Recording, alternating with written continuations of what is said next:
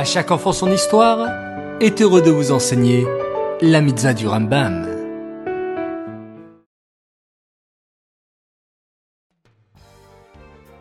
Bonjour les enfants, Bokertov, j'espère que vous allez bien et que vous passez de bonnes vacances.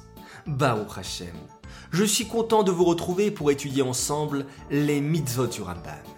Tu te souviens de la mitzvah d'hier? Oui, il s'agissait d'habiter dans la souka durant la fête de Sukkot.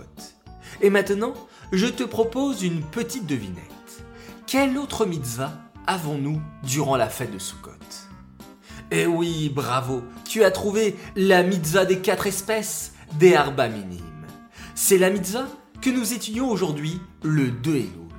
Il s'agit de la mitzvah positive numéro 169 qui nous ordonne de prendre dans les mains les quatre espèces qui sont le loulav, le hétrog, les hadassim et les aravot durant la fête de Sukkot. Cette mitzvah est obligatoire selon la Torah. Le premier jour de Sukkot et les autres jours de fête, c'est une mitzvah instituée par nos chachamim, par nos sages. Mais au temps du Beth Amigdash, cette mitzvah était obligatoire par la Torah durant les sept jours de la fête de Sukkot. Les femmes et les filles ne sont pas obligées d'accomplir cette mitzvah, mais bien entendu, elles peuvent la faire et cela est considéré une mitzvah pour elles aussi.